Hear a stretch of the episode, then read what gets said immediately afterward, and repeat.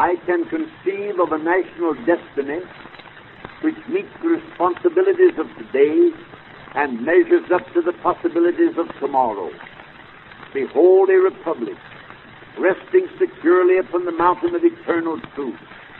A republic applying in practice and proclaiming to the world the self-evident proposition that all men are created equal, that they're endowed with inalienable rights, that governments are instituted among men to secure these rights, and that governments derive their just powers from the consent of the governed.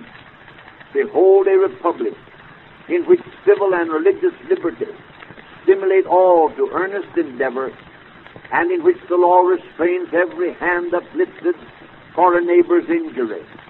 A republic in which every citizen is a sovereign, but in which no one cares to wear a crown.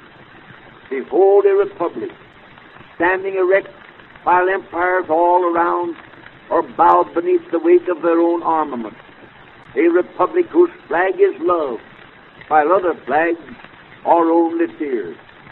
The a Republic, increasing in population, in wealth, in strength, and in influence, solving the problems of civilization, and hastening the coming of a universal brotherhood.